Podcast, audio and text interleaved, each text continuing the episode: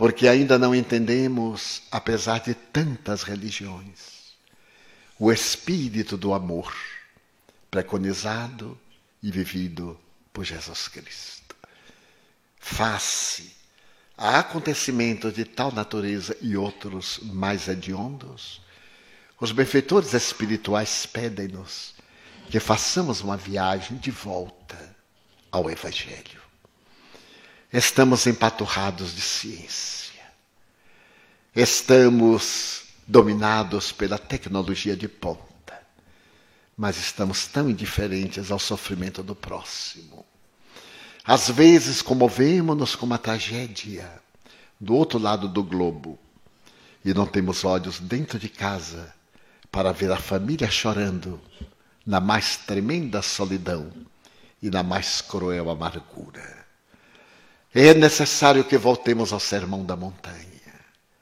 Nós, os cristãos, que fomos aquinhoados com a honra incomparável de conhecer Jesus, que façamos de tudo para entronizar aquelas propostas esquecidas, a simplicidade, a humildade, o perdão, a compreensão de estender os braços um ao outro.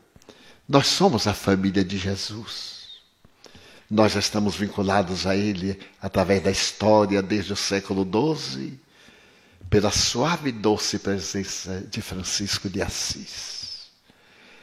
E depois que Allan Kardec restaurou a beleza da porciúncula e que demonstrou que somente a caridade é que dá vida, e é o lubrificante da vida, nós precisamos urgentemente de voltar a Jesus, de voltar às bases, retornar ao início, esculpir as coisas simples. Ao invés de afugentar uma criança miserável, dar um sorriso é apenas uma criança. É nos pés desta criança que a humanidade caminha na direção do futuro. Também enxugar as lágrimas de um ancião, deste ancião que perdeu tudo, menos o direito de recordar melancolias e tristezas. Fazer que nós sejamos um raio de sol na noite escura.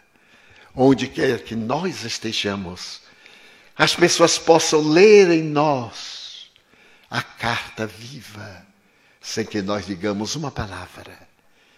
Que a nossa presença seja tão suave, doce e agradável, que ao nos acercarmos de alguém, a pessoa possa sentir que somos discípulos do Evangelho restaurado. Estes são os dias, meus irmãos. Nestes momentos que estamos convivendo entre alegrias e reflexões entre sorrisos e meditações profundas, que permitamos que o suave aroma do Evangelho penetre-nos de tal forma que, ao retornarmos aos nossos lares, aqueles que olhem a nossa face possam perceber o brilho do Evangelho. Eis que eu vos trago boas novas de alegria.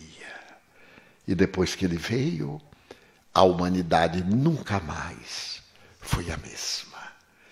A sua força foi tão imperiosa que ele dividiu a história da humanidade, antes e depois.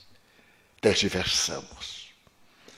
Os instintos primários, a sombra, o ego, têm nos dominado nestes 20 séculos mas amanhece uma era nova.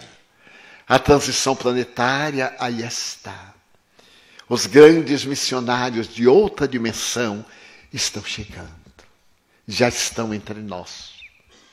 Aqueles grandes gênios do passado, desde os grandes pensadores do Oriente, as escolas clássicas do Ocidente greco-romana, os gênios do Renascimento, as estrelas que apareceram na noite medieval, os grandes cientistas, Os conquistadores estão de volta. Amanhece era nova. Que nós participemos deste banquete, da transição planetária, e possamos construir o mundo de amanhã, no qual não haverá Deus, nem saudade, nem mágoa, nem sofrimento. É a instalação do reino dos céus. Em nome daqueles que não têm nome, que estão albergados em nossa casa, na cidade de Amparo, no CEPI, multiplicados no Brasil e no mundo, nessas células de amor, em nome deles, os filhos do Calvário, que Deus os abençoe.